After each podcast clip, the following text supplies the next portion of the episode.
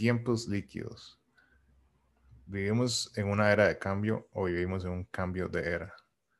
Vivimos en un momento de la humanidad donde hay cambios súper acelerados en la ciencia, la tecnología y la sociedad y en todo lo que representa vivir en el planeta Tierra en este momento. Este es un episodio especial dedicado a este fenómeno de cambio que estamos viviendo como humanidad. Mi nombre es Alfredo Bonilla y esto es What the Hack Show, episodio especial.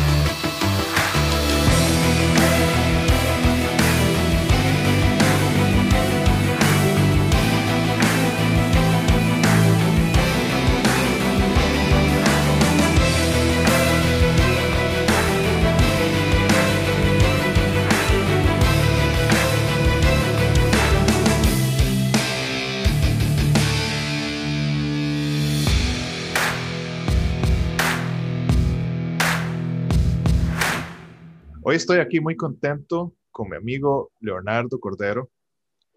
Eh, para mí es todo un honor tener a Leo aquí con nosotros hoy en este episodio.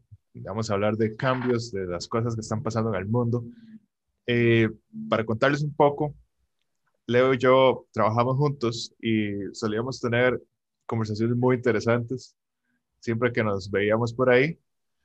Eh, siempre para mí ha sido un completo placer eh, conversar con Leo porque Leo tiene tan buenas ideas y sabe tantas cosas que es impresionante. Entonces, eh, para mí, estoy demasiado contento de estar acá. Leo, ¿cómo estás? Bienvenido. Eh, bien, y vos, muchas gracias. Este, un honor estar acá. Muchas gracias por la oportunidad de hacerme hablar. Muchas gracias, Leo. Sí, yo, creo, yo siempre pensé que, que estas conversaciones que teníamos eh, de pasillo tenía que, se tenía que grabar y se tenía que exponer al mundo porque Leo sabe un montón de cosas, ya van a ver. Eh, bueno, Leo, empecemos eh, tal vez contanos un poco sobre vos para que las personas que nos escuchan sepan, sepan quién sos. bueno, yo podría definirme como un nómada, un nómada de conocimiento. Inicialmente estuve en ecología y me pasé para agronomía estando en agronomía, se me dio la oportunidad de aplicar informática a, la agronomía, así que este, después de estar un tiempo en estadística, empecé a trabajar en agromática, uno de los pioneros a nivel mundial de esta disciplina.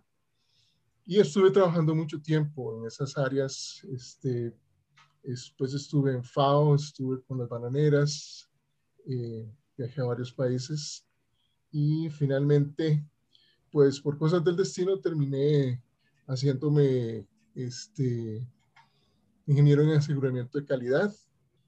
Yo aprendí Cuba en agronomía, de control de calidad de cosecha, con los japoneses y este, esos mismos principios los aplico ahora en informática y es donde estaba con Gorila. Básicamente sería mí.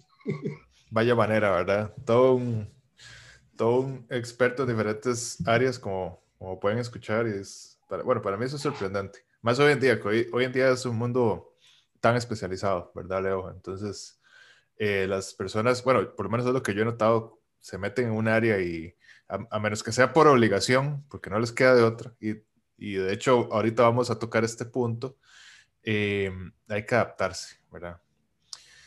Eh, Leo, entonces, bueno, gracias por, por, todo, por la introducción. El tema de hoy es, eh, ¿qué es esto que está sucediendo en el mundo que todo cambia tan acelerado, pero que es tan acelerado a nivel de comunicación, de tecnología, pero a nivel de sociedad y a nivel de aprender, de adaptarnos, ¿verdad? De, aprendemos un tema o aprendemos una tecnología o sacamos una carrera en la universidad, terminamos y y bueno, ya no hay trabajos o cambiaron los trabajos. O en el futuro nos dicen que vienen otros trabajos con robots y nos van a quitar las cosas. Bueno, todo esto es como un, se, se resume en una palabra, es un cambio acelerado. ¿Qué nos puedes decir de, de todo esto, Leo? Bueno, eh, cuando me invitaste a hablar de este tema, me pareció fascinante. Eh, de hecho, cada uno de los puntos que vos me planteaste eh, amerita varias horas de conversatorio. Sí. Porque es realmente amplio y cuando yo empecé a hacer el mapa mental para ordenar mis ideas, me di cuenta que es algo gigantesco. Entonces, voy a tratar de acotarlo un poco porque realmente cualquier rama por la que nos vayamos, vamos a durar horas hablando, ¿verdad? Yo creo que sí. Eh, sí, me gustaría pues, este, sí aclarar que si bien yo soy asertivo en lo que estoy diciendo, no pretendo tener la verdad o las respuestas. Simplemente estoy diciendo esto es lo que he entendido hasta ahora, esto es lo que yo pienso que podría ser. Pero es como todo en la vida, una especulación. Claro. Sí, bien. Este, podríamos empezar hablando de qué está sucediendo en el mundo. Bien, hay muchas eh, propuestas, muchas ideas, pero a mí me gustan dos propuestas que resumen bastante bien, según yo, lo que está pasando en el mundo. Uno es que esta no es una época de cambio, es un cambio de época. Bueno, así, este, así como tuvimos una era preindustrial y tenemos ahora una, y tuvimos una era industrial y ahora una era de información, estamos entrando a una era de conocimiento y vamos hacia una era de innovación. Y no sabemos qué es lo que va a seguir. Lo que sí sabemos es que los ciclos de estas eras se están acortando. Todo está acelerándose. Hay como una especie de progresión geométrica o logarítmica, ¿verdad? Y la única cosa que es común a todas estas nuevas eras es que el intelecto está privando sobre el músculo. ¿Por qué? Porque nuestro mundo se está convirtiendo en algo mucho más complejo. Entonces, este, nosotros aquí estamos enfrentando modelos emergentes de ya del conocimiento. Inicialmente era importante los datos, luego la información, que era datos en contexto, y luego ya el conocimiento, que son patrones, pero ya estamos tomando conciencia de que para poder dar ese salto cuántico nosotros necesitamos el saber. Y el saber es el poder entender los principios fundamentales, es comprender. ya, ya es algo que es un salto cuántico, este, porque no es una progresión lineal como antes, eh, donde podemos describir los mecanismos y podemos hacer explicaciones, podemos responder el por qué. Pero más allá de esto, hay autores que ahora están diciendo que hay un nuevo estado que se llama, por algunos, no me gusta el término por la connotación mística que provoca alergias en algunos círculos, de la iluminación, ¿verdad? Sí. Pero yo lo describiría más como lismo, es decir, es la capacidad de ser integrativo, porque nuestra realidad es integral. Entonces, estamos hablando de pensamientos en términos de sistemas, ya no en términos de procesos, ya no en términos de cosas este, a nivel cuántico, totalmente reduccionista, sino que la integralidad es algo fundamental para poder entender la realidad tan compleja en la que estamos. Sí. ¿verdad? Uno de estos modelos muy interesantes es la panarquía. La panarquía lo que nos dice es que la realidad no es solo multidimensional, sino también es multinivel y que los diferentes niveles tienen una influencia de doble vía. De los niveles de abajo, que son, digamos, más fundamentales, se mueven mucho más rápido que los niveles de abstracciones más grandes. Pero así como provocan los niveles de, eh, de abstracción menor revoluciones, hay también un esfuerzo para volver a la estabilización de parte de los niveles más altos. Por esto ya estamos hablando de una forma de ver el mundo muy distinta. Por otro lado, tenemos la amenaza de la automatización, la robótica, la inteligencia artificial, que nos amenaza con el paro. ¿verdad? Y esto tiene consecuencias eh, a nivel social y económico tremendas, ¿verdad? Porque nos presenta este, nuevos problemas sociales que están muy relacionados con la curva de adopción de tecnología de Rogers. Es decir, hay gente que se aventura, explora, se mete rápidamente, se adapta al cambio, pero hay otros que se resisten y hay, y hay una cola que nunca va a aceptar. Eso pasó cuando empezaron a introducir las computadoras en los sistemas financieros y hubo contadores que no sobrevivieron a eso. Pero ahora nosotros, este, eso nos lleva a una amenaza nueva, que es que mucha gente que tiene una brecha analógica muy grande no va a poder dar el salto. Un ejemplo, en Bangladesh, este, se, mucha de la supervivencia de las personas depende de la industria textilera de maquila, pero ahora con las nuevas tecnologías se va a poder hacer un diseño en, este, en Nueva York y un robot va a coser esa camiseta. Y eso significa que los costos se van a ir al suelo, pero también significa el paro para Bangladesh. Como país, ¿qué puede hacer si tiene una brecha analógica enorme? Por otro lado, obviamente, también hay oportunidades. Y este, el asunto es quién tiene las oportunidades quién tiene las amenazas. Sí, Leo, y aquí digamos, yo, ahora que mencionas eso de que el nivel de abstracción más bajo se, se mueve más rápido, ¿verdad? Eh, y también que hablas de las oportunidades, pienso que a niveles más bajos, al moverse todo más rápido y a ser tan cambiante, pues hay cosas que parecen oportunidades y no lo son, o cambia muy rápido, o, o como dices, hay una parte de la población que simple y sencillamente este, no va a cambiar jamás tan rápido, ¿verdad? Va a tener esa brecha analógica y, y le va a tomar un esfuerzo. Y además, eh, no se están contemplando las implicaciones de eso, ¿verdad? Entonces, Correcto. pienso que, que, que, es un problema porque hay muchas oportunidades y nuevas oportunidades, una explosión de oportunidades, de hecho, pero esas oportunidades solo están disponibles para ciertas personas que además de ser privilegiadas, tienen eh, las herramientas eh, tecnológicas eh, de personalidad, de, de, acceso, ¿verdad? De varios tipos de herramientas para poder tomar esas oportunidades. Y los medios económicos. Y los medios económicos, completamente. Y, y muchas de esas oportunidades, hay algunas que pues van a prevalecer en el tiempo, otras simplemente van a mutar, otras simplemente no eran una oportunidad realmente, sino era pues un, una parte de la innovación, ¿verdad? Un experimento más de, de alguien y, ya está. Sí, o, una moda pasajera. También. Que también pasa. Exacto. Que a este punto, como, como mencionas innovación, ¿verdad? Que, que, estamos llegando a una era donde pues ya tenemos un gran avance y ahora muchas cosas van a, a aparecer y de ahí eventualmente irán quedando las que sí funcionen. Pero, pero sí, muchas van a ser una, una simple moda y muchas personas van a estar ahí y si se topan con que esa moda pues fue solo eso, van a también estar en el problema de necesitar adaptarse, ¿verdad? Entonces... Correcto. ajá. Y, y, eso en el modelo panárquico se toma en cuenta cuando colapsa un paradigma anterior y se crea uno nuevo, hay una explosión de, de propuestas.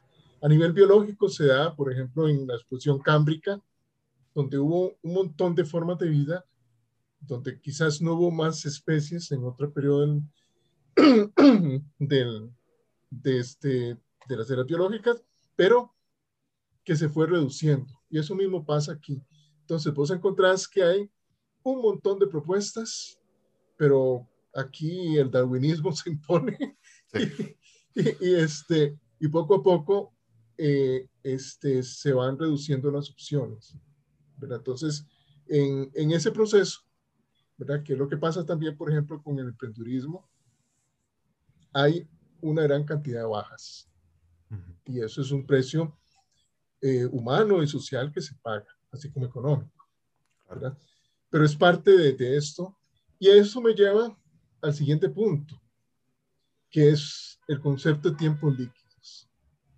Estamos viviendo tiempos líquidos. ¿Por qué se le llama tiempos líquidos? Bueno, porque las estructuras se están derritiendo. Ya hay cambios de paradigmas, por ejemplo, el concepto de familia, el concepto de, identidad individual y cultural, el concepto de nación. Hay megatendencias en las que hay privatización y hay globalización. Y las carreras profesionales también, las divisiones, las fronteras se están haciendo difusas. Entonces, eso es líquido.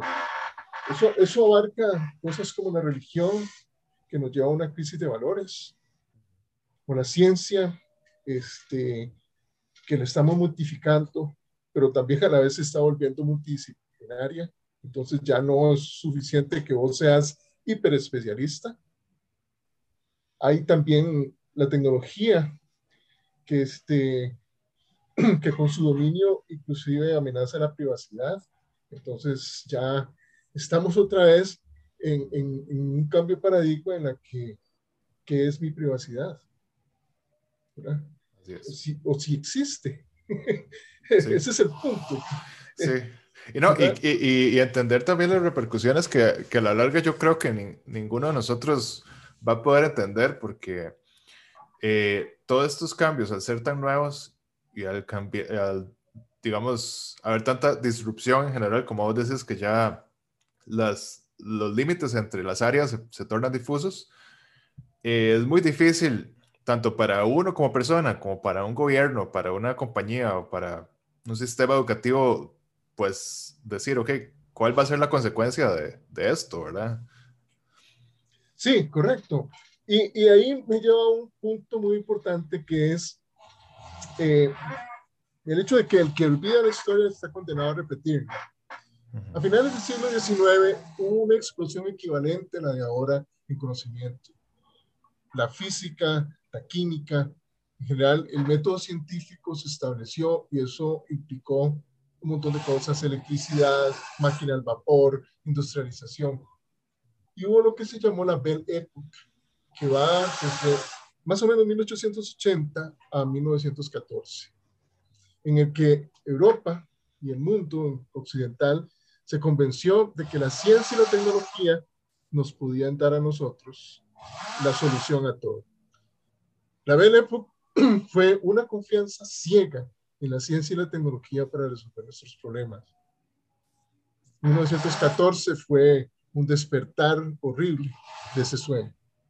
Y eso es algo que vos estás diciendo ahí, precisamente eso. O sea que de pronto estamos demasiado ensoñados demasiado extasiados con la ciencia y la tecnología. Y puede hacer que tengamos un despertar tan feo como el de 1914 y la Primera Guerra Mundial. Sí. Sí, sobre todo porque estamos hablando de temas que, que no están de moda y que son importantísimos, son cruciales en la sociedad como valores, ya lo mencionaste, como impacto ambiental, ¿verdad? Incluso, incluso temas financieros que que si bien es cierto, todo el mundo está encima de eso, nadie entiende bien, yo creo, ¿verdad? O sea, hay personas que lo entienden bien, a lo que voy es que nadie entiende las implicaciones a mediano o largo plazo, ¿verdad? Entonces, eh, una combinación de todo eso puede perfectamente desembocar en una supercrisis y en, en un caos, ¿verdad? Sí, por ejemplo, las burbujas financieras son una, una espada de Damocles siempre, ¿verdad? Porque el problema es cómo controlar la ambición humana. si vas, si vas a, a, tener la promesa de ganancias infinitas, no vas a parar, ¿verdad? Ese es... Y ahí me lleva a otro punto importante, o sea, la virtualización. La economía se volvió virtual también, porque Wall Street y todas las demás bolsas están basadas en una especulación. Ese dinero no existe físicamente porque es un valor que se le da producto de la especulación, ¿verdad? Entonces, así como pasa eso a nivel financiero, también pasa a nivel personal, con el ser digital y la vida digital. cosas como la realidad virtual y la realidad aumentada y la virtualización de tu vida, porque pasas ahora este, en redes sociales, porque este, llegas y te vas a un sitio, tomas una foto tuya, la envejeces, la rejuveneces, te cambias, eh, tenés eh, Second Life, eh, que te permite ser alguien que has deseado ser, cosas de ese tipo, ¿verdad? Y eso nos lleva a la disociación de la realidad. El hecho de que los jóvenes y niños desde pequeñitos empiecen a jugar juegos de manera masiva, después les empieza a distorsionar la realidad y he observado que a los niños ya les cuesta entender el concepto de muerte. Porque, porque este, vos te morís y después haces reset del juego y, ya empezás otra vez con vida. Claro. Este, te morís, pero te quedan otras vidas. Entonces, esas son cosas que están pasando en este mundo.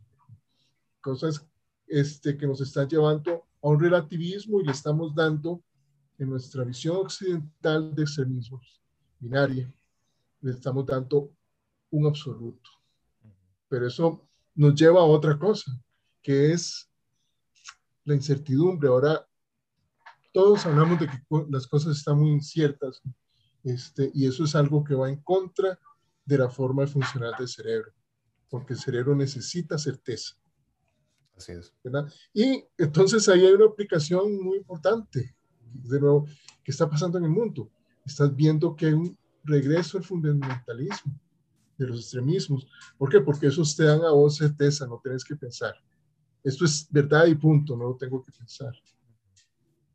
Sí, y, y al haber tanto incertidumbre, las personas, el cerebro busca lo primero que parezca certeza y de una vez sin pensarlo mucho, lo, lo, agarra y lo toma como una creencia y ya está, ¿verdad? Porque el cerebro no le gusta gastar energía por sí. y si alguien logra venderte una, algo como una verdad, como una certeza, más ahora que es tan escasa, de una vez, ¿verdad? Sí. Ahora, y eso... Eh, sí, dale, dale, dale, No, que, que eso me, me llevaba a, al punto de, ok, entre todo este caos, que ¿qué cosas deberíamos tomar o identificar como herramientas para, para digamos, para decir, ok, no puedo llevarme toda, todo mi, mi caja de herramientas porque me van a estorbar en el camino, entonces, ¿cuáles herramientas me llevo para medio defenderme en medio del caos, verdad? Eso es muy interesante porque hay respuestas, respuestas antiguas y respuestas nuevas a estos desafíos. Ya nosotros como humanidad hemos vivido esto eh, varias veces en las caídas de los imperios, en el colapso de la edad de bronce, que muchos historiadores están encontrando parangones entre ambas, entre ambas épocas y eso es todo un tema para hablar. Pero volviendo a nuestro punto, existen nuevas lógicas. Algunas son bastante modernas, otras son muy, muy antiguas. Una de ellas surgió en el siglo XIX con los idealistas alemanes, que la dialéctica, que este, fue mm, desarrollada por Hegel, en la cual ya supera el dualismo que nosotros tenemos, tenemos síntesis, es, tesis antítesis y tenemos síntesis. Es una opción de algo que vamos a hablar después. Eh, pero la dialéctica ha sido desprestigiada porque ha sido relacionada a una corriente política. Esa corriente política la adoptó, no la inventó, pero ha, ha, declarado la paternidad sobre eso. Cuando Engels tomó para el marxismo, para el marxismo, este, como mismo marxista, la dialéctica como un método para entender, pero la dialéctica es algo que necesitamos hoy en día porque las cosas no son ni blanco ni negro, hay veces son grises, hay veces es otra cosa. Y eso nos lleva a otro grupo de, de lógicas que este, empezaron a finales del siglo XIX, que fueron las lógicas multivaluadas. Las lógicas multivaluadas ya no dicen que es 0 o 1, o sea, no es falso y verdadero, sino que hay por lo menos un tercer valor.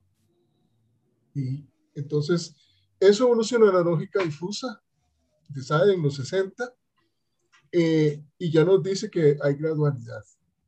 que tenemos unos tonos de grises, con la ventaja que este, hay una expresión matemática para eso.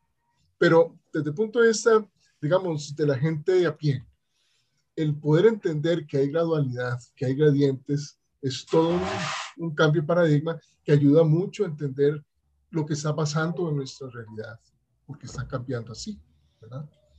Eh, la otra es una lógica muy antigua que fue el fundamento para la dialéctica que se llama la lógica dinámica y es producto del taoísmo, en la cual existen las dos cosas, tesis y antítesis, existen simultáneamente en diferentes proporciones y cambian dinámicamente. Entonces, si, si querés, la, la antítesis de, de, la lógica dinámica es la dialéctica, porque la dialéctica siempre dice que hay síntesis. ¿verdad? Pero esto es un colapso para mucha gente porque estamos en Occidente entrenados a pensar en falso, verdadero, blanco o negro, bueno o malo. Y, y como están las cosas con los tiempos líquidos, nosotros tenemos que brincar eso. Entonces, ahí es una primera pista de por dónde tenemos que empezar nosotros a tratar de entender nuestra realidad. ¿Verdad? Claro. Este, y eso nos lleva al siguiente punto que, que, me, que me planteaste. ¿Qué implica que algunas cosas cambien rápido y otras no? Bueno, eso quiere decir de nuevo, como vimos en, en, en, estas lógicas alternativas, que las cosas no son ni blanco ni negro, ni que todo puede caer en un solo saco. Así es. ¿verdad? Entonces, estamos aquí aceptando ya de que existe una variabilidad que va más allá de la simple diversidad, es mucho más profundo que es simplemente la diversidad, es, es una variabilidad en casi todos los aspectos, ¿verdad? Y eso tiene una dimensión social y política y una dimensión tecnológica. Muchas veces cuando estamos hablando de esto, bueno, ¿cómo hacemos para para lidiar con toda esta realidad, cómo hacemos para, para que esta vorágine tecnológica científica este, no, no nos arrastre. Pensamos solo en la parte tecnológica, ¿verdad? Pero la parte social y política es muy importante. ¿Por qué? Porque eso ha estado llevando a la desinformación. Sí. ¿verdad? Uno de ellos es lo que acabamos de hablar, el olvido de la historia. Sin ese sentido de la historia, nosotros no podemos entender de dónde venimos, hacia dónde vamos, ¿verdad? Y por qué las cosas están pasando. O sea, si vos ves, todo esto que estamos hablando es que en el fondo nosotros estamos tratando de entender. Que de hecho, este, eso, me, eso me, me deja pensando también porque no solo es entender lo que pasó antes en la historia, sino también entenderse uno mismo, ¿verdad? eh, y desde, desde, cuál verdad está operando, desde cuál premisa está operando. Y, y, empezar desde ahí y cuestionarse por qué empezó desde ahí, ¿verdad? Porque hay veces que muchas personas tienen, digamos, un, una, un set de creencias con respecto a las cosas y eso, eso, es un problema porque no siempre esas creencias están fundamentadas en... O sea, hay, hay cosas antes, fundamentos antes de esas creencias y, y la gente no se las cuestiona, y menos cuestionárselas hoy en día que tenés un bombardeo de mil novedades, de nuevas tecnologías, de este, cosas cambiantes, de innovación. que todo eso es mucho más novedoso que sentarse uno y pensar, ¿dónde está mi verdad, verdad? A fin de cuentas. Sí, sí, y eso ya Nicolás Negroponte lo denunciaba en los años 80, que las computadoras no nos dejan pensar, ¿verdad?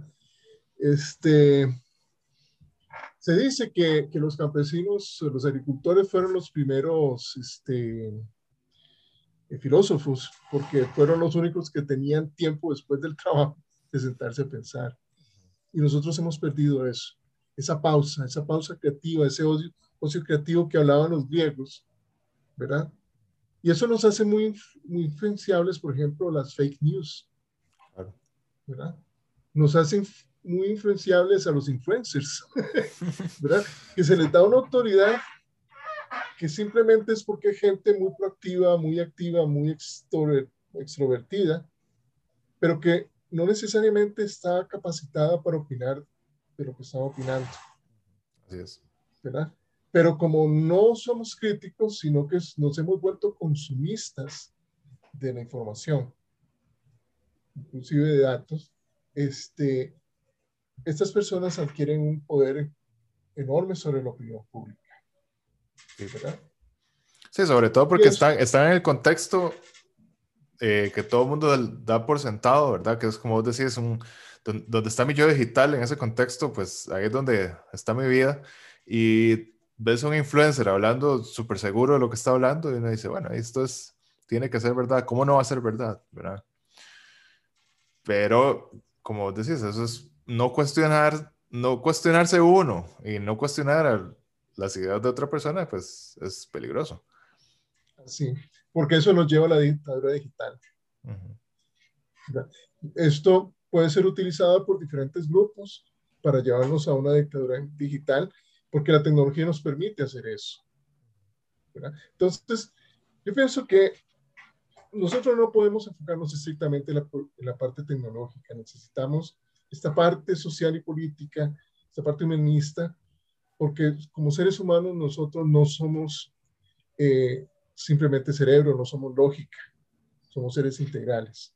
Precisamente en el taoísmo lo que se dice es que se aprende con el cuerpo, se aprende con el ser entero. O sea, son aprendizajes vivenciales, no solo intelectuales, no es algo pasivo. Eh, y esto nos lleva a nosotros también al lado tecnológico, a la, al anegamiento de información. Estamos inundados de información pero entonces somos víctimas de lo que Lotfi decía, el principio de relevancia. Entre más son complejos los sistemas que estamos enfrentando, menos relevantes son los comentarios que podemos hacer acerca de ellos. Entonces, este, ¿qué es lo que nos lleva a una ignorancia en la era de la información? Eso es algo extraño, ¿verdad? O sea, es como una paradoja. Estamos tan informados o tal vez tan desinformados que somos absolutamente ignorantes. Sí. O, muy ignorantes. El problema es que estamos bombardeados de datos y de información, pero no necesariamente de conocimiento. Sí, y, y mucho menos de saber, que fue lo que hablamos arriba, ¿verdad? Claro. Este, y también tenemos una, una amenaza que es que este, es increíble, pero genera mucho estrés. Y, y, muchas de las personas no son conscientes de eso, pero es la amenaza de la obsolescencia. Uh que, que, este, que haya una, una tecnología que ya no podamos mover. Yo recuerdo a mi mamá que, para descanse, que cuando le compramos un horno microondas que era programable y tenía un termómetro y toda esa cosa, ella no pudo dar el salto, no pudo dar ese salto de la, de la adopción tecnológica de Rogers y, y, ella pidió un hornito más sencillo y nosotros los hijos queriendo regalar lo mejor. O sea, eso quiere decir que más no es necesariamente mejor. Exacto. Oye, más ahora que hay, digamos, ese ejemplo de microondas se extrapola a, a, todo. Entonces, hay mil cosas que tienen, ok, un montón de innovación y un montón de facilidades, sí, claro, buenísimo, pero eh, digerir todo eso es muy difícil. Sí, de hecho ahora vos tenés que sentarte a leer el manual con, con calma, ¿verdad? De ciertos aparatos y si vos ves el aprovechamiento de las funcionalidades de la mayoría de los aparatos, el ejemplo más claro es el teléfono inteligente. Si las personas en promedio saben un 30% de, de, las utilidades que se le puede tener a un, a un teléfono celular, es mucho. Claro.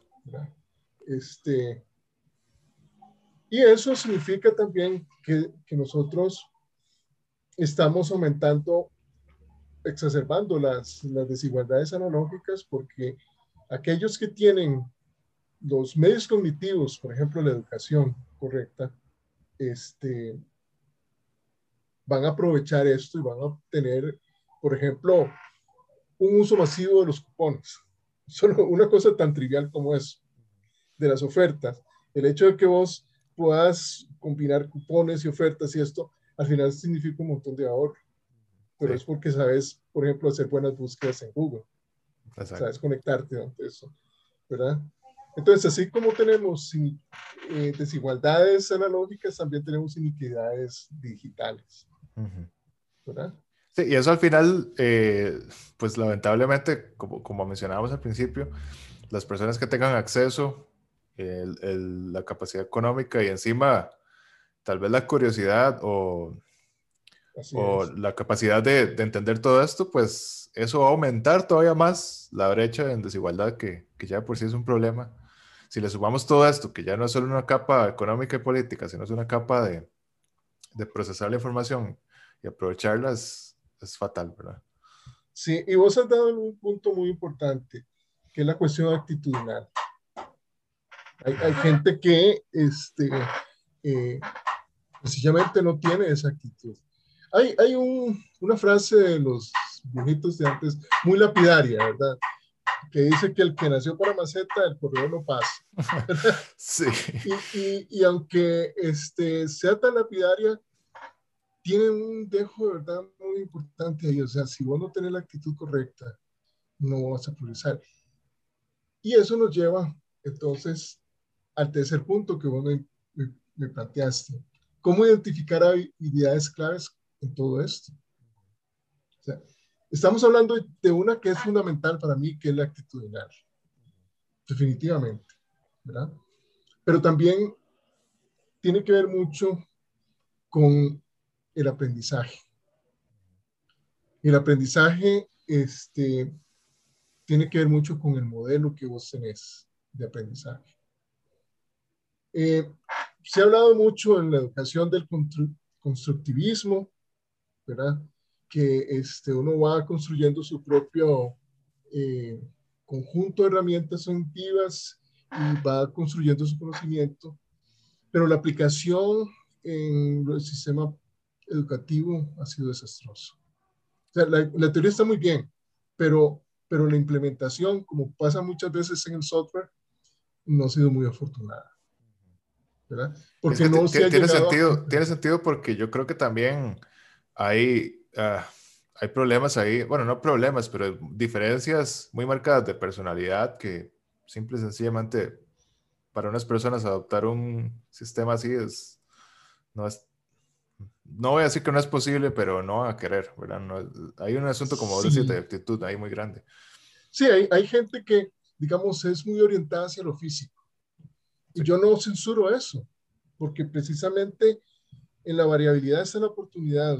Como seres humanos hemos sobrevivido a pesar de nuestras desventajas físicas, que no tenemos ni garras, ni dientes, ni nada que pueda competir contra los animales, y nosotros hemos llegado a dominar el planeta. Ha sido precisamente porque tenemos una diversidad enorme de visiones.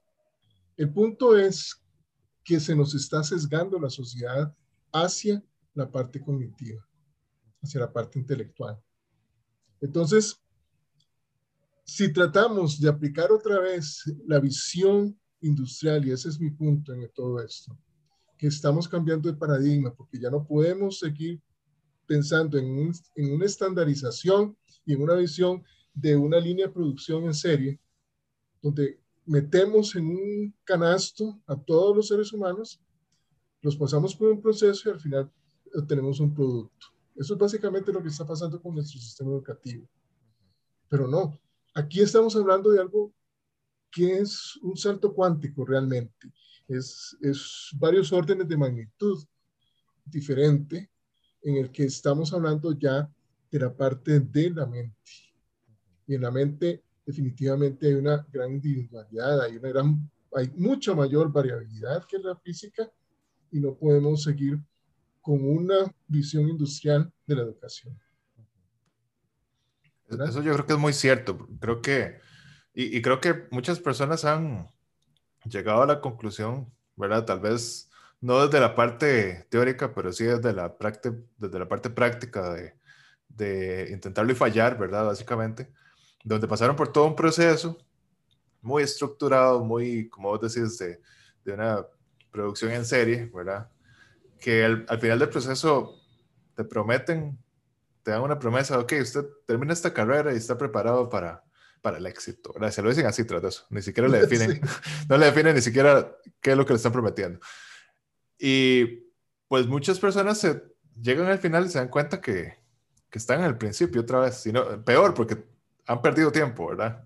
Y, y dinero. Sí. Sí, este, y se ha confundido, por ejemplo, la cantidad con la calidad.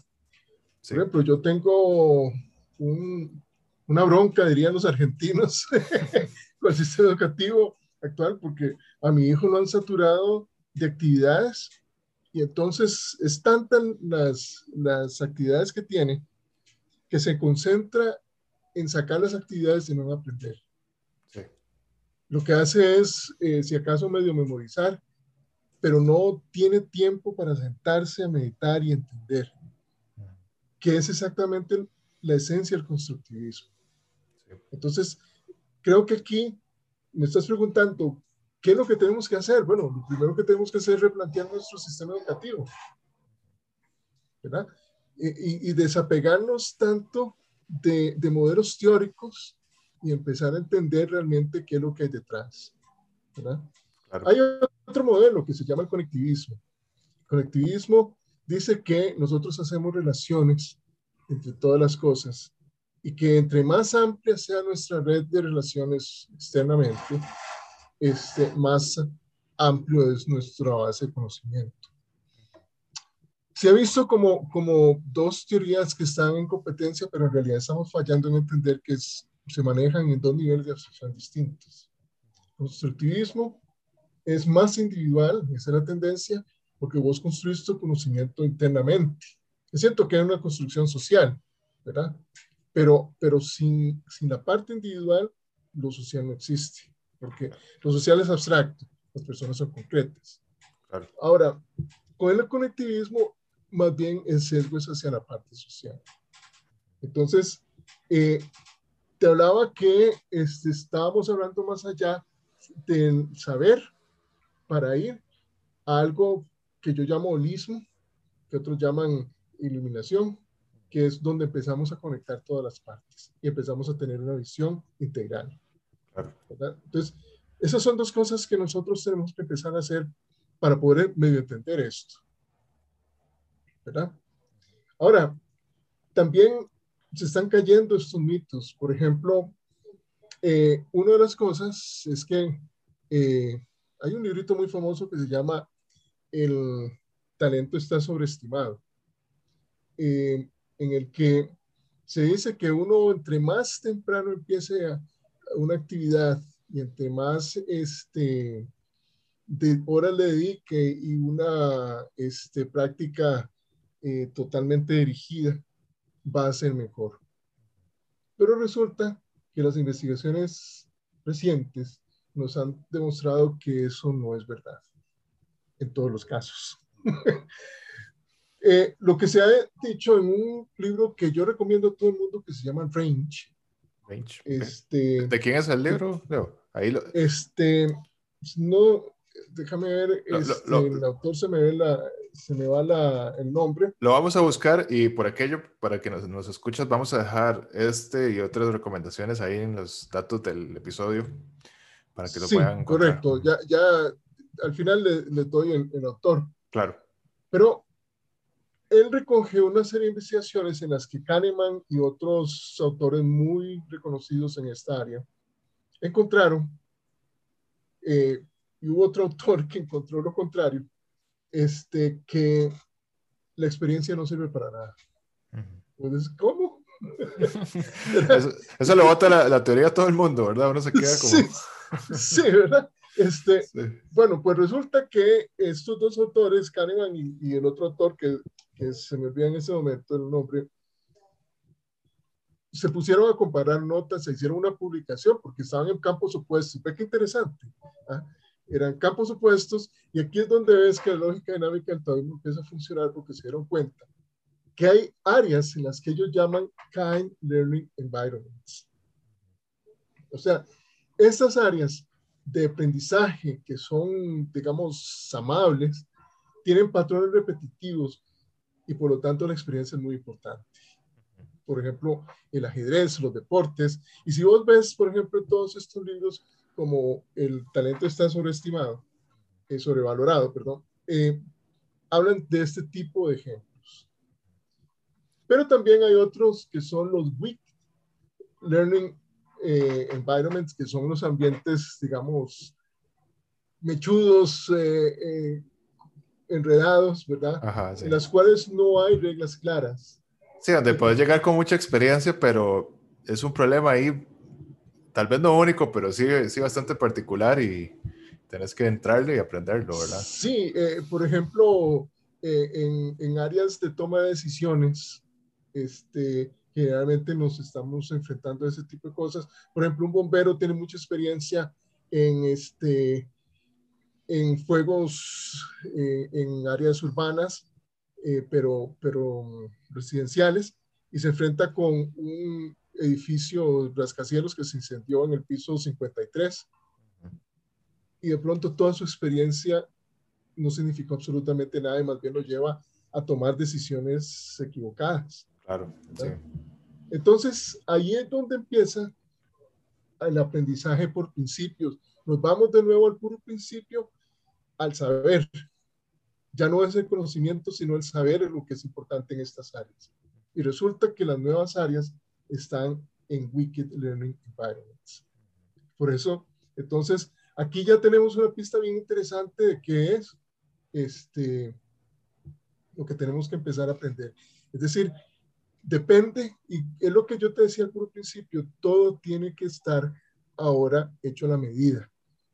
A las personas, pero también a las áreas en las que estamos. Porque ya nos dimos cuenta de que esos patrones hiper eh, generalistas son una ilusión. Exacto. Entonces, hemos vivido siempre en ilusión y por eso Sócrates decía que él solo sabía que no sabía nada. Sí, y, y, si lo aplicamos hoy en día, aplica, pero súper bien, porque eh, una cosa es creer que existe un patrón generalista que puedes este, seguir un camino que ya está establecido y que todo va a ser como te lo pintan o como vos crees que va a ser, pero como está el mundo, realmente no tiene por qué ser así, probablemente no lo sea, ¿verdad? Entonces, sí. vas aprendiendo en la marcha. Exactamente. Este, y hay cosas que Solo cuando vos te sentás y empezás a abstraer, es que encontrás esos principios generales que te van a permitir este, eh, poder enfrentar estos nuevos desafíos. Que como te digo, no se, no se circunscriben solo a la tecnología. La tecnología es ahora, digamos, el, el sabor del mes. Es lo que está. Pero, pero en realidad en nuestra vida no es solo tecnología, la tecnología de hecho es una parte pequeña de nuestras vidas. Así es. Eso es muy importante. Yo creo que eso, esa frase me encanta porque, sí, a pesar de que hoy tecnología para arriba, tecnología para abajo, ¿verdad? El sabor del, mes, como lo dijiste, la palabra de moda, pero es una parte muy pequeña y si se quiere, hay partes más amplias y más importantes que nadie está poniendo la atención y, y además, si uno se deja distraer por la avalancha de datos y eh, la posición que uno tiene digamos, mi yo digital con respecto al contexto digital, menos que le va a poner atención a esas partes importantes y más grande la torta, ¿verdad? Correcto. Sí, por ejemplo, la inteligencia emocional, la inteligencia social es, son importantísimas, pero se nos están deteriorando debido a la virtualidad. Sí. Ahora, eso nos lleva al cuarto punto que vos me planteaste, ¿cómo adaptarse y ayudar a otros a adaptarse? ¿Verdad? Entonces, volvemos a esta, a esta frase del taoísmo, se aprende con el cuerpo, con todo el cuerpo. El aprendizaje es vivencial, no solo intelectual. Sí. ¿Verdad? Entonces, aquí es donde empieza esa, ese debate que ha habido siempre entre reduccionismo y holismo, entre un generalista y un especialista. Somos uno, somos el otro. Resulta que las investigaciones más recientes lo que han demostrado, y Range es un, uno de esos ejemplos, pero hay otros libros que tratan sobre el tema, solo que Range me gusta mucho porque es un libro muy simple. Y a mí me gustan las cosas como los españoles decían en el siglo de oro, lo que es bueno y simple es doblemente bueno. Más ahora. Yo, yo les bromeo y les digo, y cuando se olvidaron de eso, perdieron el imperio. sí. Este, Eh, también hay otro libro que se llama Super Forecasting, que también demuestra cómo una persona que combina un conocimiento profundo en un área con un conocimiento general amplio, tienen los, las mejores capacidades para hacer soluciones, para hacer predicciones, en el caso del super eh, forecasting, ¿verdad? Este, ¿Por qué? Porque la realidad es integral. Si vos, eh, yo conocí a un entomólogo que me decía, si no vamos a hablar de mariposas, no tenemos nada que hablar. El tipo era la autoridad mundial en mariposas, se vino a Costa Rica a recolectar mariposas, pero para él solo existía eso.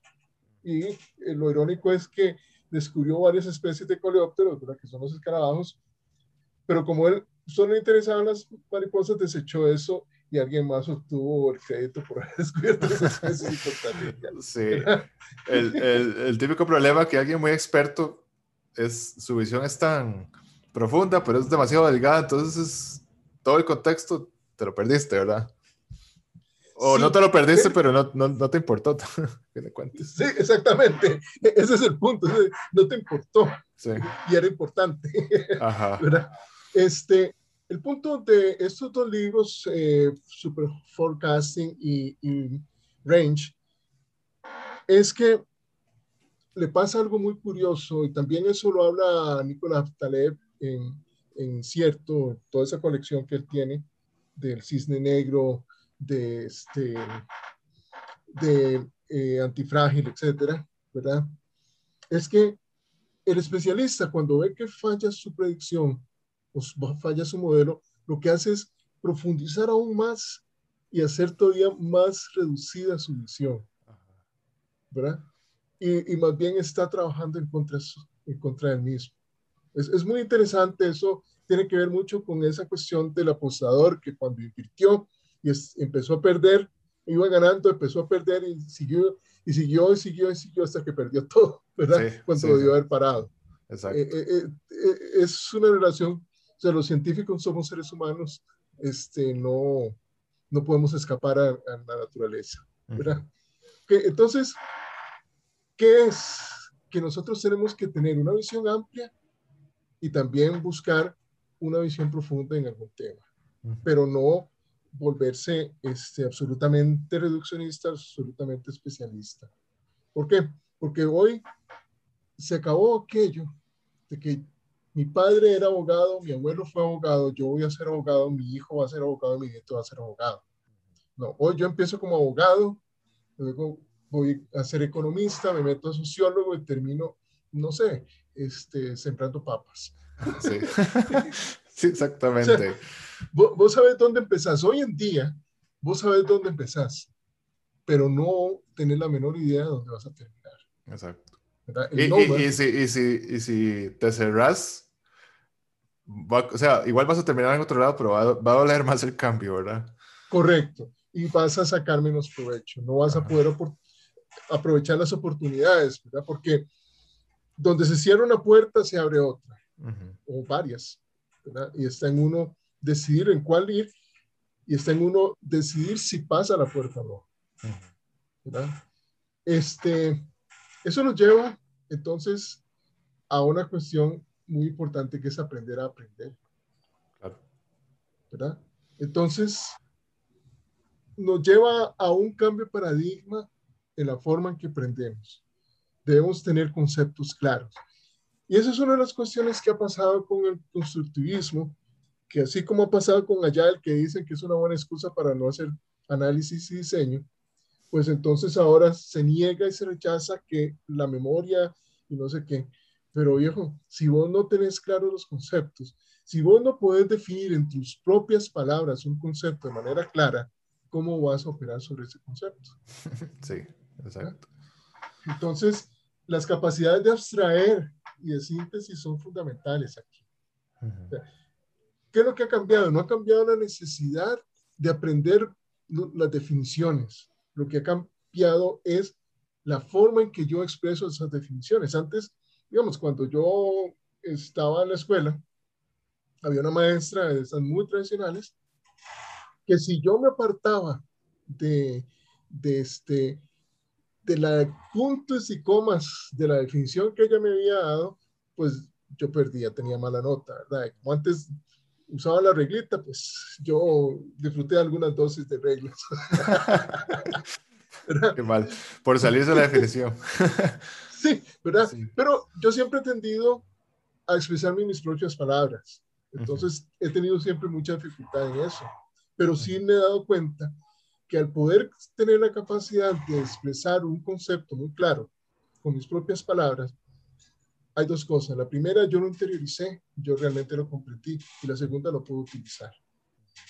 ¿verdad? Y lo puedo utilizar de manera flexible. Porque hay implícito algo más cuando te dicen, usted tiene que decirlo exactamente con, con comas y, puntos y comas. Te están creando una mentalidad rígida. Sí. No, y encima, encima que, que cuando uno, digamos, interioriza y comprende no solo un tema, sino varios, de esa mezcla salen otros conceptos que no se los dice nadie a uno, que no está en el libro, que no está en la teoría, o, o tal vez sí, porque, ¿verdad? Muchas personas llegan a la misma conclusión por su cuenta, pero... Hay, eh, las ideas son convergentes, es un, un tema fascinante, ¿verdad? este, pero es, vos has dado el clavo con otra cosa muy importante. Los grandes avances que se han hecho son personas que vienen de otros lados y que, este, y que han, han traído su bagaje de conocimiento y lo han aplicado en área nueva. Por ejemplo, Jean Piaget, este, aunque ahora ya sus teorías han sido superadas, significó un salto cuántico para, para la psicología, porque trajo la, la, disciplina y la observación de una serie de cosas de la etología, que es el estudio del comportamiento de los animales, y lo aplicó a la psicología. ¿verdad? Aunque la teoría gestal ahora ya no, no se ve este, como se veía antes, hizo un aporte muy importante al cuerpo del conocimiento de la psicología. ¿verdad? Eso nos lleva entonces a otra cosa que es aprender a pensar, que es diferente a aprender a aprender. Y en eso nosotros tenemos que empezar a entender las falacias. Y eso nos lleva al puro principio, donde estaban los fake news y los, y los este, influencers y la dictadura digital, todas esas cosas, las eh, eh, manipulaciones. Eso que dices es súper importante porque es, es un, un, poco de, estudio de la comunicación, de cómo se construyen los mensajes y de lógicas. Es una, es una mezcla de varias cosas. Eh, y sin eso es muy difícil cuestionar, ¿verdad? Porque primero hay que desmenuzar un mensaje para entender cómo fue construido, después agarrar qué dice ese mensaje y ver si tiene lógica. Y eso no es, no es obvio. Suena, suena, o sea, cuestionarse suena muy fácil, pero ya cuando uno ve todas las cosas que implica, es, se las trae, ¿verdad? Es algo que hay que aprender definitivamente y de practicar además. Sí, y, y, y por ejemplo, eh, por ejemplo, los influencers trabajan sobre una falacia que es la falacia de la mayoría. Ah, si, si tanta gente cree que él es muy inteligente o que él sabe, entonces eso debe ser verdad. ¿verdad?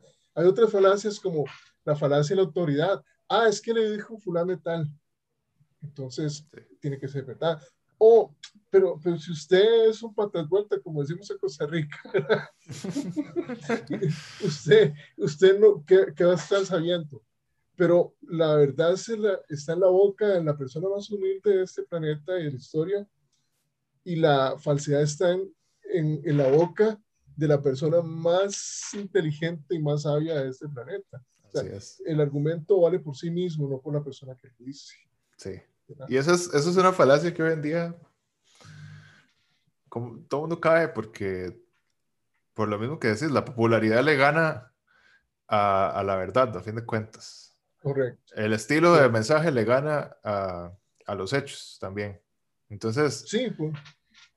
¿Verdad? Sí, sí, por eso hay es, inclusive una teoría que dice que, que la forma es el mensaje. ¿verdad? Sí, sí, sí. sí. Que, que, no es el contenido, sino la forma que vos lo pones. ¿verdad? Y eso, eso es en cierta manera, ¿verdad? Entonces hay una serie de falacias, hay muchas falacias, ¿verdad? De la antigüedad, es que si es viejo no sirve, o si es nuevo sirve, si, si, si este sirve, cosas de ese tipo. ¿Qué herramientas tenemos ahí para eso? Bueno, una de las más interesantes que he visto es la programación neurolingüística. es, yo sé que para ciertos círculos es muy polémica, pero indudablemente tiene cosas muy válidas. Eh, hay un ejercicio muy interesante que siempre cuando yo estaba en gestión de conocimiento aplicaba, que era un documento que se leía y entonces se hacía una serie de preguntas y la gente hacía conclusiones que, que, no tenían absolutamente nada que ver con, sino que eran supuestos, que eran falacias, etcétera, ¿verdad? Este, aquí yo recomiendo otro libro interesantísimo que son las, eh, las trampas de la inteligencia. Eh, también yo le voy a facilitar el, el vínculo, la cita, porque esas son todos los sesgos que nosotros tenemos. O sea, el, el, el positivismo de Popper es solo una ilusión, nosotros no somos objetivos. El estado de ánimo de nosotros, este, inclusive la forma en que se pone eh, un, un, un, texto, este, nuestras experiencias más recientes, todos esos son sesgos de nuestros pensamientos y que nos lleva a conclusiones erróneas, ¿verdad?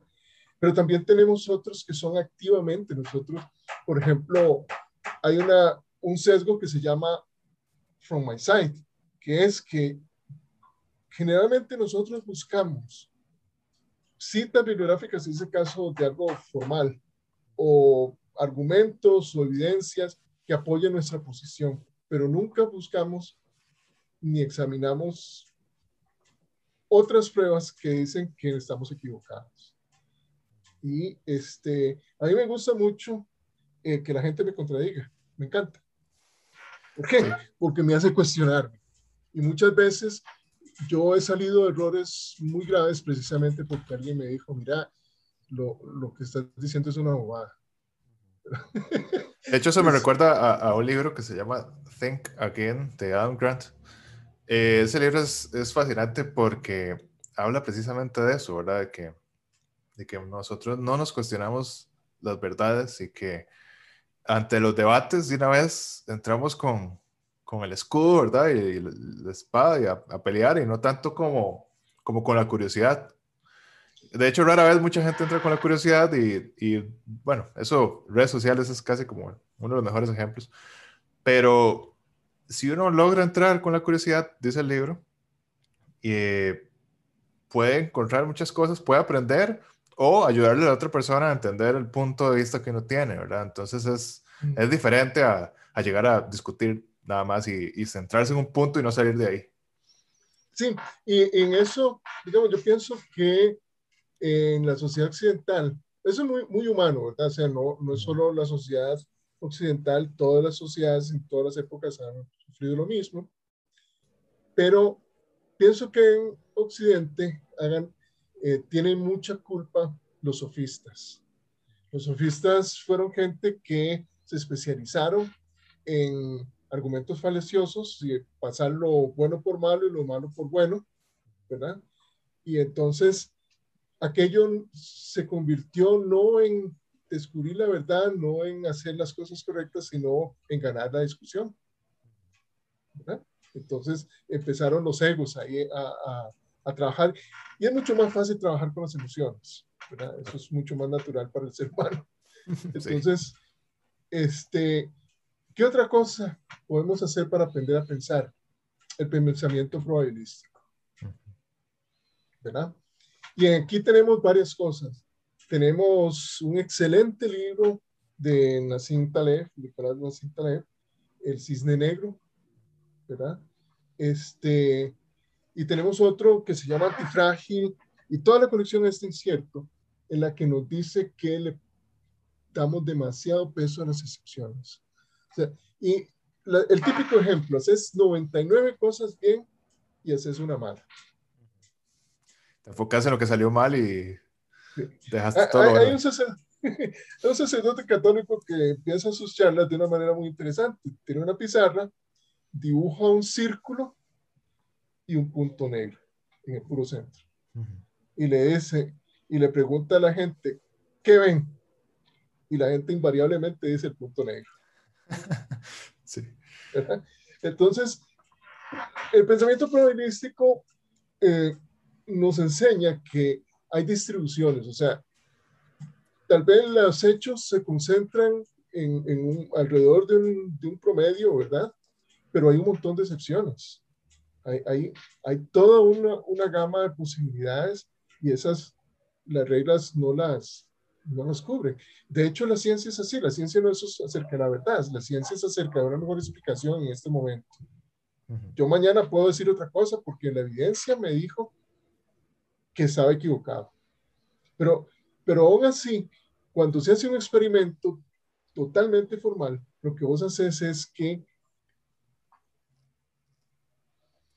el 80% de los casos posiblemente caigan en eso que vos estás diciendo, lo que el experimento te dijo. Pero hay Inconscientemente buscas tener algo que te refuerce el punto. Correcto, ¿verdad? Ahora, junto con eso está que nosotros debemos aprender a distinguir entre correlación y causación. ¿Verdad?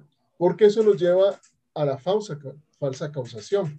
Por ejemplo, ah, es que cuando eh, pasa tal cosa, sucede otra. Pero no hay una relación causal ahí. Hay una, hay una correlación que matemáticamente a mí me ayuda para poder este, predecir más o menos o estimar más o menos la variable dependiente, ¿verdad? Aquella variable sobre la que yo digo, bueno, si pasa esto en, en la variable X, en la variable Y, pasa esto, ¿verdad? Pero no hay una relación entre ellas, simplemente sucede que las dos se mueven en la misma dirección y hay una relación matemática que vos puedes describir para poder hacer esa estimación. Claro. Pero eso no quiere decir que una cause la otra o viceversa.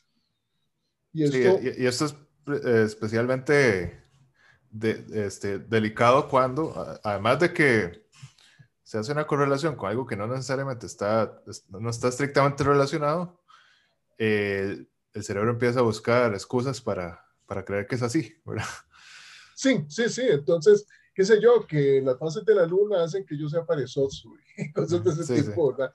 Pero, pero en realidad no hay ninguna relación, ¿verdad?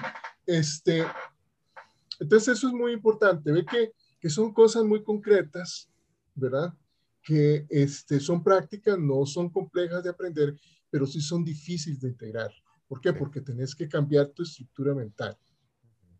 Y eso es lo que necesitamos para, para poder adaptarnos. Otra no cosa es, que... No, es fácil, ¿verdad? Se puede, pero no es fácil. Exactamente, mm, e, exactamente, eso es. No es fácil, pero sí es posible. Eh, la otra cosa que yo he encontrado que es muy útil es el pensamiento estratégico. ¿verdad? El pensamiento estratégico a nosotros nos permite trabajar en un nivel de abstracción mayor. Y la prueba de esto está en algo que los informáticos se han sentido muy orgullosos, pero que eh, tarde o temprano, pues todos los egos caen. Eh, si vos te acordás, Deep Blue hizo papilla Kasparov. ¿Verdad? Y Kasparov entonces empezó a trabajar mucho con, con la gente cómputo y todo eso, porque realmente la herida narcisista que recibió fue muy alta. Sí. Pero al final resulta que Kasparov terminó derrotando a todos, a todos, inclusive a Deep Blue, pero eso no ha sido muy promocionado. ¿Qué fue lo que pasó? Kasparov se dio cuenta que no podía competir en el mismo terreno que Deep Blue.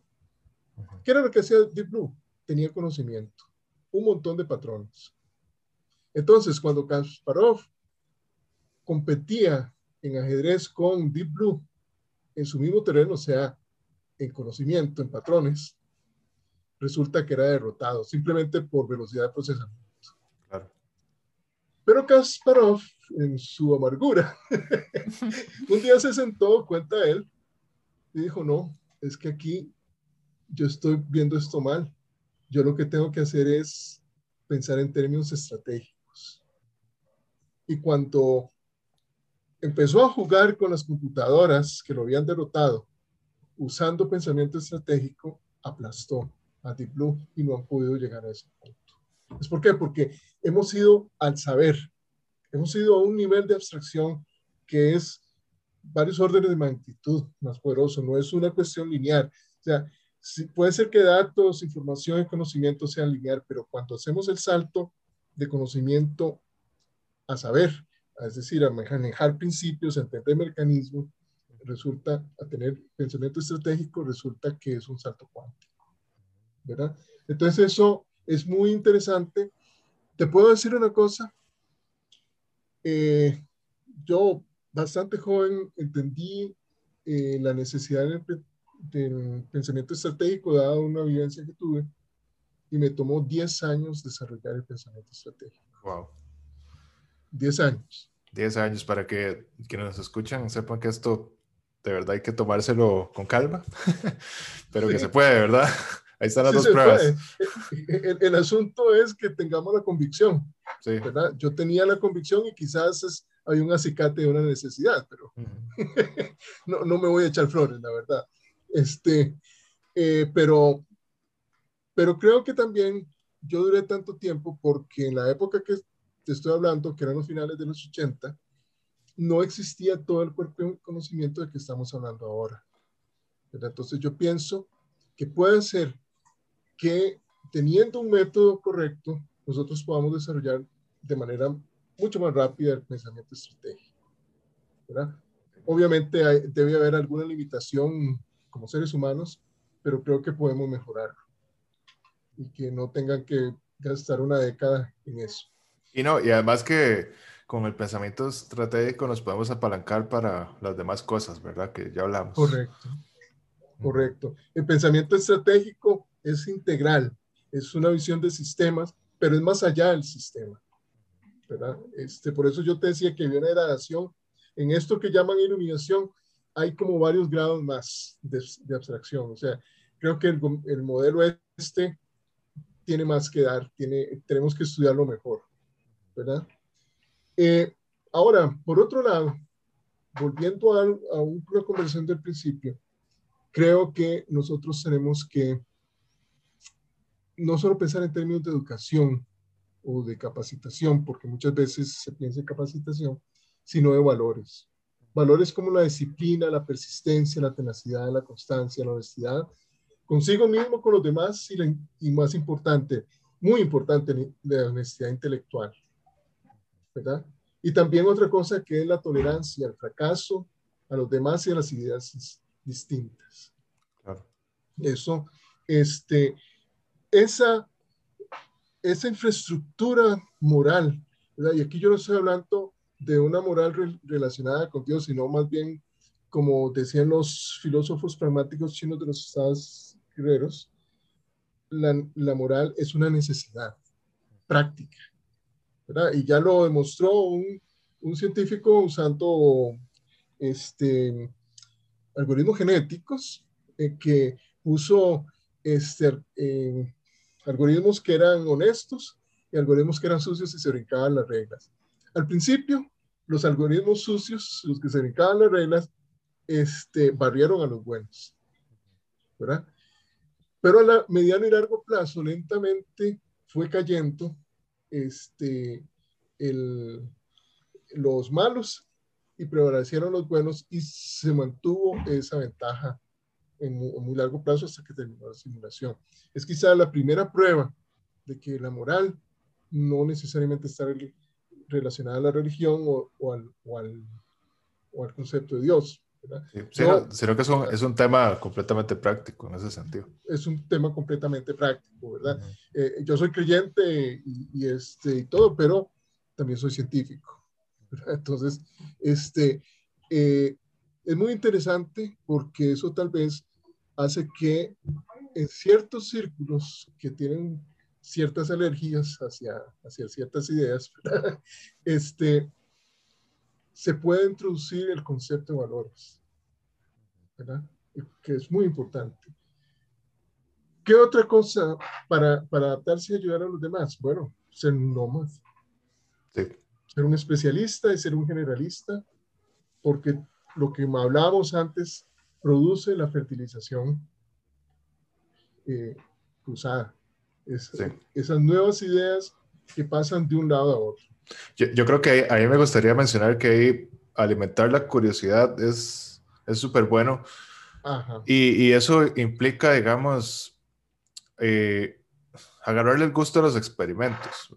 Yo lo llamo así, en el sentido de que, ok, tal vez hay algo que no, no se va a convertir en mi principal herramienta, no se va a convertir en mi tema favorito, pero puedo darle una oportunidad por curiosidad, ¿verdad? Y, y, eso se, pienso yo que es una habilidad que se entrena, o sea, uno es curioso, pero uno se puede hacer a uno mismo curioso, dándose chances pequeñitos al principio de probar cosas nuevas solo por el hecho de hacerlo, por el ejercicio, ¿verdad?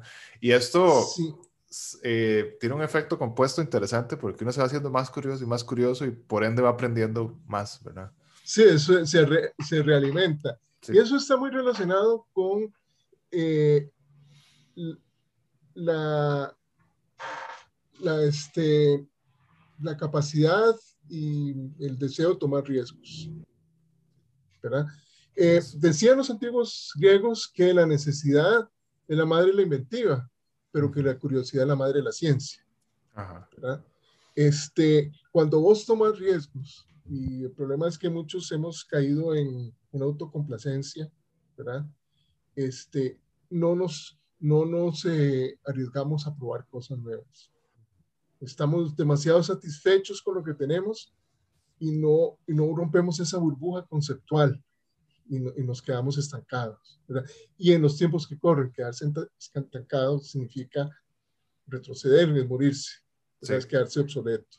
Sí, exactamente. Este, y pues, eh, este... E, es curioso, Leo, este, que en algún momento arriesgarse significaba, pues, morirse, digámoslo así, ¿verdad? Ajá.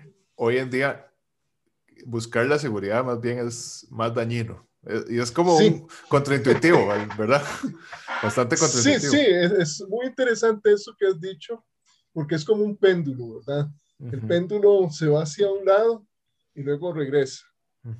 Este es, en la actualidad, eh, esta misma disyuntiva, nosotros la, la vivimos con el Gorongoro cuando se hizo el Valle del Rif, ¿verdad? Y quedamos unos pocos humanos. Y entonces tenían una decisión binaria. No podía ser de otra manera se quedaban y se arriesgaban a extinguirse o salían de África y sobrevivían. O bueno, se iban hacia el sur o, hacia otro lado, donde sea.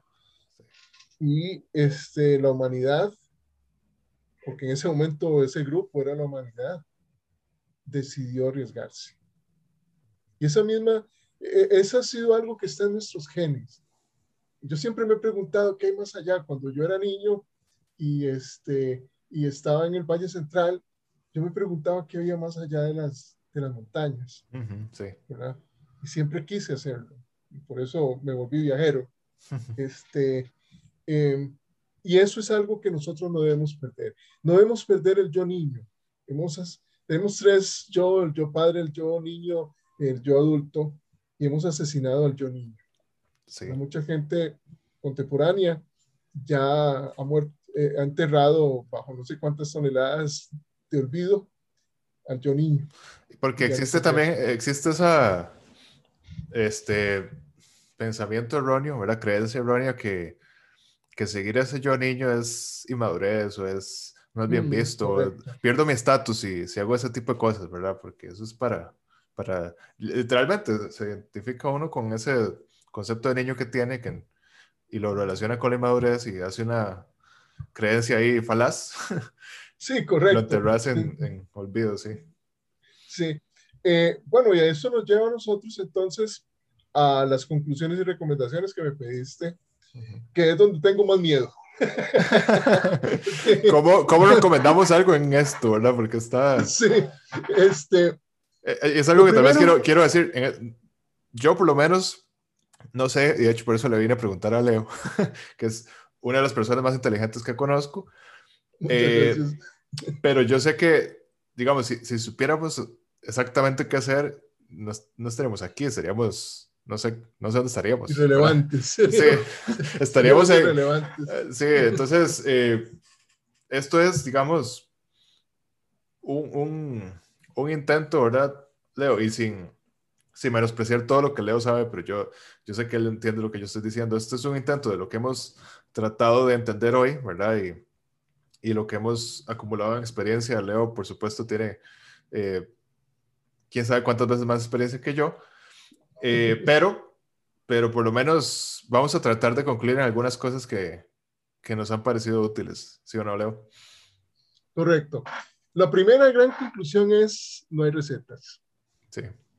Y esa es la más importante, yo creo. Sí. La segunda conclusión más importante es la adaptabilidad. Y esto significa lo que estábamos hablando ahora del yo niño, de eso, tenemos que tener una flexibilidad mental. En la religión Mikyo, que, que es un derivado del budismo tibetano, que se supone que la forma más, que la religión Mikyo es la forma más elevada del budismo, se dice que es mucho más difícil lograr la flexibilidad mental que la flexibilidad física. Wow. O sea, es más fácil que vos eh, te toques la nariz con la rodilla a que seas flexible mentalmente. Entonces ellos proponen un modelo en el que dicen que ante situaciones no hay una respuesta correcta, sino que debemos cambiar la idea esta un poco maniqueísta que tenemos de bueno y malo, de correcto e incorrecto, por qué tan adecuada es. O sea, nuestras respuestas, nuestras soluciones, tenemos que verlas en términos de qué tan adecuada es, no si es bueno o mala, qué tan aplicable es. Entonces ellos proponen el modelo de los cinco elementos, eh, fuego, metal, eh, tierra, agua, viento. Por ejemplo, en una situación en que alguien te está agrediendo, puede ser que lo mejor es que vos lo evadas. Entonces es el viento. Puede ser que en, que en otras circunstancias, esa misma persona, esa misma agresión, vos sencillamente lo tomes a WhatsApp, te adaptas y sos el agua. En, otra, en otras condiciones, esa misma agresión puede ser que vos tengas que mantenerte y sos la tierra. Puede ser que en otra tenés que atacar para neutralizar. Entonces eso es fuego. Pero esas cinco respuestas, ninguna es correcta, ninguna es buena o mala. Solo van a ser adecuadas, son que más o menos adecuadas dependiendo de las circunstancias. Claro. ¿Verdad? Está buenísimo porque, eh, digamos, eso se, se adapta completamente hoy en día donde primero que todo no sabemos qué es al final lo más correcto, lo, lo bueno, en, digamos, propiamente dicho, sino que tenemos que elegir la mejor herramienta, la mejor actitud para ese momento, porque no podemos de por sí predecir todo lo que va a suceder. Sí, y mira, y eso voy a poner un, aquí se me salió el agrónomo. este, voy a poner un ejemplo del zacate Camerún. El zacate Camerún es un zacate morado que muchas veces vos ves en las carreteras que tiene las hojas moradas. Si vos vas a la zona sur y recomendaras a los ganaderos el zacate Camerún, te agarran abrazos. ¿Verdad? ¿Por qué? Porque el desempeño del zacate Camerún es excelente ahí. Sin embargo, si haces esa misma recomendación en sacarlos, posiblemente te agarren a balazos. ¿Y por qué allá? Porque resulta que mientras hay una época seca bien definida en la zona sur y, el pasto entonces acumula buenos nutrientes, en San Carlos es tan húmedo que el zacate Camerún está diseñado para absorber mucha agua por la parte donde él viene. Camerún ya nos dice en qué ambiente va a estar. Entonces las vacas lo que hacen es que comen ese zacate y se empanzan. Así que comen poco y la producción baja. Entonces, ¿Es un zacate bueno o malo? Depende. Depende, sí. Es, de nuevo, la visión Mikio. ¿Qué tan adecuado es? Y me gusta usar este ejemplo de agronomía porque es muy concreto, ¿no? ¿Verdad? Y en la que una decisión como esta, o sea, si vos te apegas a una, a una solución, puede llevar a un éxito tremendo en un lado y a un estrepitoso fracaso en el otro. ¿Verdad? Ahora. Y esto aplica tanto a personas, lugares, ideas de todo, ¿verdad? absolutamente a todo. ¿verdad? Este, por eso yo pienso que eh, en el futuro lo que va a haber es una síntesis entre el pensamiento tradicional oriental y el pensamiento occidental. Porque tenemos eh, este, cosas que son complementarias y que van enriqueciendo. Pero también hay unas versiones occidentales de esto. Hay un, este, un autor muy conocido, vilipendiado por algunos y adorado por otros, que se llama Edward de Bono. Eh, y él propuso una teoría, o bueno, un modelito que se llama los seis sombreros para pensar. ¿verdad? En que el sombrero blanco es los hechos fríos, el, el, sombrero verde es como una visión optimista, el negro es totalmente pesimista, ¿verdad? Y así, este, por ejemplo, el sombrero rojo y el negro eh, este, están en el eje interno y de innovación, pero el verde, que es positivo, que experimenta, puede ser este, el externo de innovación. El blanco y el, este, y el azul, que es de control de procesos, pues van a tener un control interno y el amarillo un control externo. Es muy interesante eh, alguna gente ha visto con cierto desprecio este modelo, pero realmente es efectivo.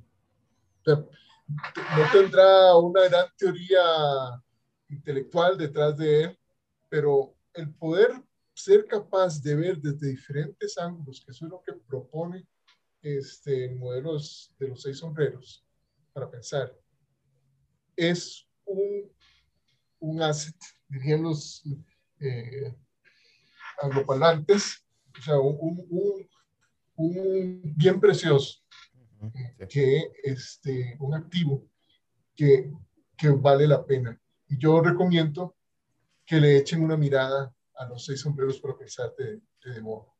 Ok, buenísimo. ¿Verdad?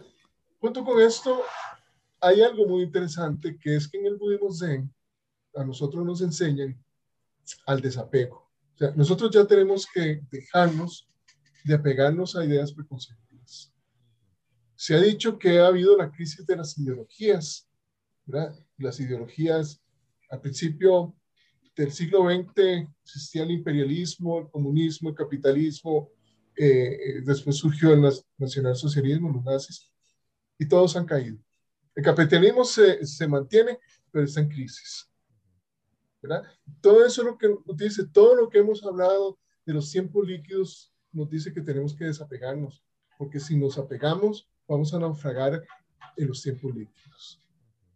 Ahora tenemos que aprender no a, a, mantenernos en un punto firmes, ¿verdad? Como se decía antes, sino que tenemos que aprender a navegar, a nadar, ¿verdad? Eso es el concepto que está detrás de antifrágil. Una persona que es robusta aguanta cuanto golpe le da la vida, no cambia. Una persona resiliente es una persona que lo golpea muy duro la vida, reconoce que lo fue golpeado, pero regana la compostura, pero no cambia. Una persona frágil, los golpes de la vida, este, figurativamente o reales, este, lo destruye.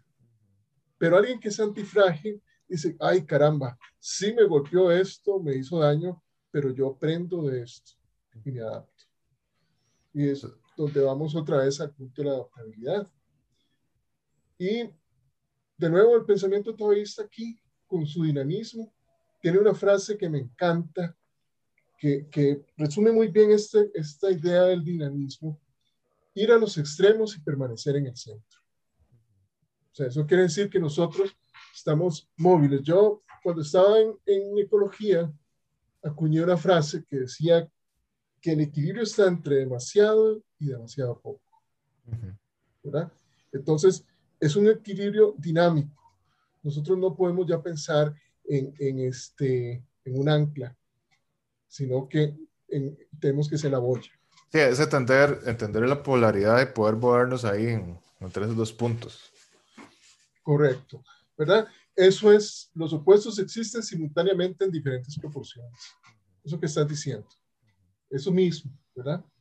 Entender que tenemos dos sistemas de pensamiento, uno rápido, que es el hemisferio derecho, que es la intuición, y uno lento, que es el hemisferio izquierdo, que la lógica, este es el modelo de Kahneman, ¿verdad?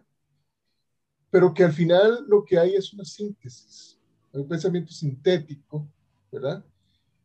Que el, el redescubrimiento de la ciencia occidental, de lo que el budismo se ensayó hace tiempos, con su frase, la lógica se enreda en sus propios argumentos, la intuición nos lleva a equivocaciones peligrosas. Combinando los dos podemos encontrar la realidad.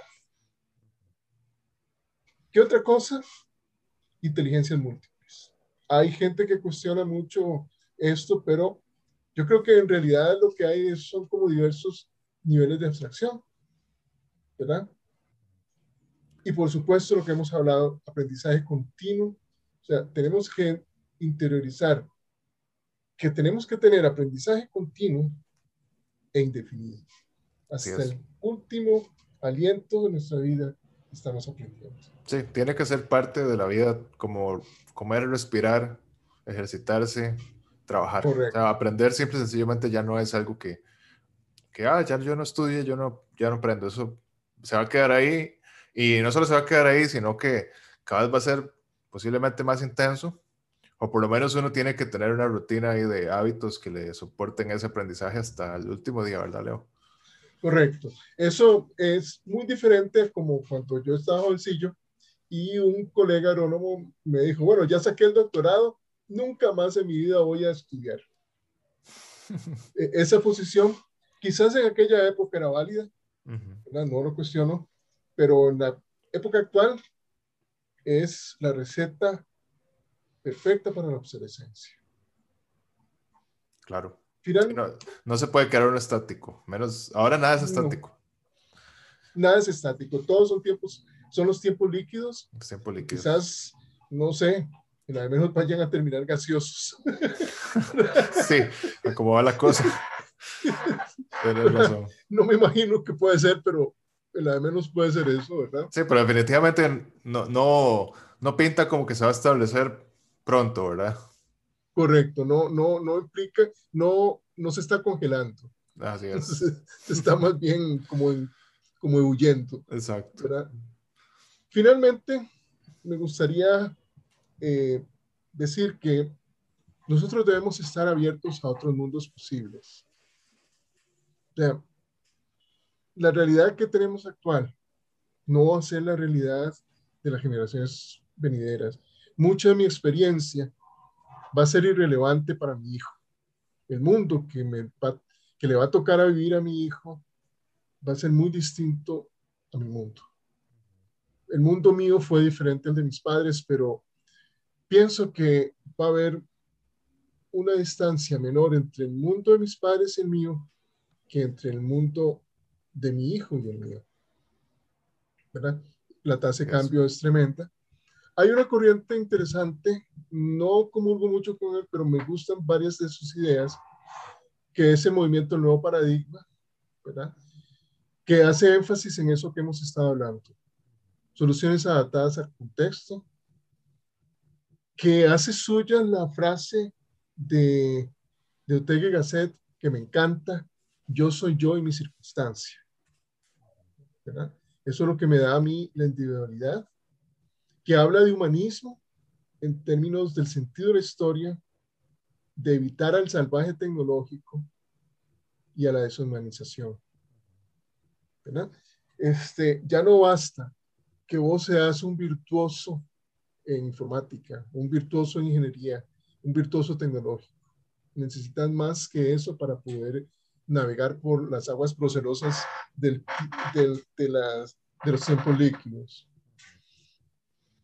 Finalmente, este, quisiera hablar de los modelos educativos, en particular de un modelo que ha tenido mucho prestigio, pero que es como esos eh, estrellas fugaces, ¿verdad? Que es el modelo educativo finlandés. El modelo educativo finlandés dice no basta de currículums, basta de aulas, este, que los niños y los adolescentes decidan que quieren estudiar. Inicialmente eso tuvo muchísimo éxito, pero en las últimas evaluaciones, los modelos orientales, coreanos, japoneses, chinos han superado bastante al, al modelo finlandés. ¿Qué fue lo que pasó? Bueno, es aquello de que ni tanto que queme al santo, ni tampoco que no lo alumbre. Sí. ¿Qué fue lo que pasó? Que el modelo finlandés le dio demasiada responsabilidad en las decisiones de qué estudiar al estudiante. Sí, que, que, eso tiene mucho sentido porque en un principio realmente uno no tiene este, con qué decidir, ¿verdad? O sea, uno va a querer decidir y va a decidir algo que le agrade, que uno crea conveniente, pero no tiene, y ahí yo creo que sí, sí importa la experiencia un poco, ¿verdad? Uno realmente no, no tiene suficientes conceptos ni, su, ni ha, ha, tenido suficientes problemas para resolver como para decir, ok, creo que esto es lo que me puede ayudar. Sí, no hay suficientes eh, elementos de juicio para poder tomar una decisión educada. Ese es el punto. Entonces, mi conclusión es que la guía siempre es necesaria. Esto es muy diferente a lo que se denunció en Divo, esa película, ¿verdad? En la que decía, no necesitamos educación, pero era esa educación opresiva, ¿verdad? Hay una gran diferencia en que yo tenga una, una educación opresiva y una educación en la que yo guío. Pero la disciplina es siempre necesaria, la experiencia es siempre necesaria. Este, a más no haber de lo único que tenemos es la experiencia de nuestros mayores. Por lo menos es un punto de partida. Pero cuando vos empezás desde cero y tenés que enfrentarte a tomar decisiones, si no tenés un punto de referencia, te arrastran y te van a manipular muy fácilmente. Así es. Entonces, al final, las soluciones deben estratificarse porque deben ser a la medida, por edad, por sexo, por nivel socioeconómico, por cultura, etcétera la solución ante estos tiempos líquidos que estamos hablando para Bangladesh es muy diferente para Costa Rica, es muy diferente para Holanda, es muy diferente para Burundi, es muy diferente para Vanuatu que se está inundando por el cambio climático. y, eso, y, eso, y eso significa un problema por sí mismo, porque si no se puede importar o no se puede exportar una solución, tenés que construirla y construirla no es, no es soplar y hacer botellas, menos en este tema de la educación, ¿verdad? Correcto, correcto, sí. Entonces, el desafío, eh, como hemos visto en este pequeño viaje que hemos hecho, eh, este, es enorme, ¿verdad? Pero eso es lo interesante, o sea, yo, yo lo veo como que algo, tal vez yo sea un, un, un optimista impenitente, porque para muchas personas yo soy percibido como alguien muy, muy este, negativo porque lo primero que hago yo es hacer una lista de todos los problemas, de todos los obstáculos que vamos a enfrentar. Ajá. ¿verdad? Pero no soy como ese de los picapiedras, mala suerte que tenía. sí, sí, no, no, está trayendo las cosas malas, las está listando precisamente para que no sea una sorpresa. Correcto, porque en el fondo ¿Cuál es la suposición básica que yo tenga? Que vamos a tener la capacidad de resolver todos esos problemas. Y yo no puedo pensar en una visión más optimista que esa. Sí. Así es. Entonces, los desafíos son muy grandes, son muchos los obstáculos, muchos este, las complicaciones. Es este, un blanco móvil, pero yo soy optimista. En listo, todos esos desafíos, todos esos obstáculos, porque creo que eventualmente seamos capaces de resolverlos, encontrar una, una solución que nos lleve a una vida mejor, a una sociedad mejor, a personas mejores. Sí. Y yo creo que todo empieza en cada uno, ¿verdad? No podemos esperar que, que llegue un gobierno y lo cambie o que se cambie el sistema solo. Creo que cada uno tiene que primero entender en el tiempo en que vivimos, ¿verdad? En estos tiempos líquidos, de cambio y a partir de ahí empezar a buscar las herramientas, empezar a, em, a, preguntar, a preguntarnos a nosotros mismos, a, a, tratar de descifrar qué es lo que nos quieren vender, ¿verdad? Cuestionarlo todo y empezar poco a poco a construir las estrategias, ¿verdad? Como ya lo dijo Leo, bueno, ah, es una cuestión de, de, años y no es que de toda la vida, ¿verdad? Porque uno no para de aprender, uno no para de mejorar. Así es. Sigo aprendiendo yo. Claro, todos seguimos aprendiendo. Sí. Lo importante es tener este esa, esa, esas ganas de seguir haciéndolo, ¿verdad? Para algún Exactamente, eso, es, eso es, ¿verdad? Eh, vos has dicho algo muy importante eh, que este, me gustaría cerrar con una, con una este, frase de una poetisa argentina. No ha habido época en la que hayamos tenido la oportunidad de empoderarnos tanto como esta. Pero como decía esta poetisa argentina, por fin el pez se liberó de la red, pero no sabe qué hacer con tanto mar. Sí. Muchas gracias. Qué bueno, muchísimas gracias, Leo. Esto definitivamente em, ha sido todo un, todo un viaje, ¿verdad? Este, pues nada, ya ahí están las conclusiones. Ya hemos visto implicaciones, hemos visto algunas recomendaciones y pues quedan cada uno decidir qué hacer, ¿verdad? A partir de aquí, Leo.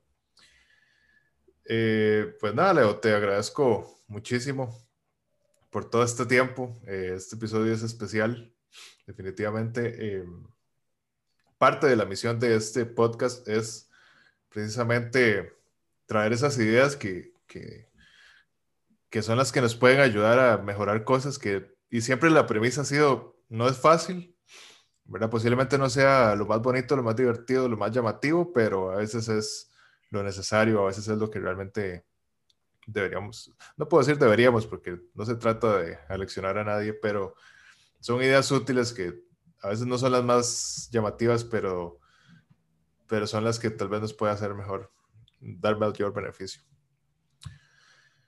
Eh, pues nada, Leo, te agradecemos mucho eh, todo este tiempo. Y para, por último, si alguien quisiera contactarte o preguntarte algo, ¿dónde te puede encontrar?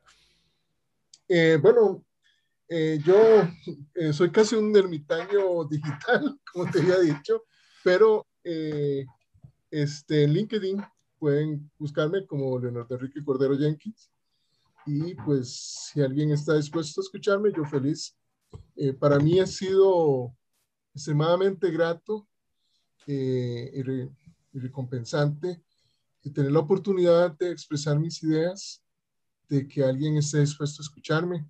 Generalmente, este, he sido considerado hereje, porque eh, este, generalmente voy en contra del establishment, ¿verdad?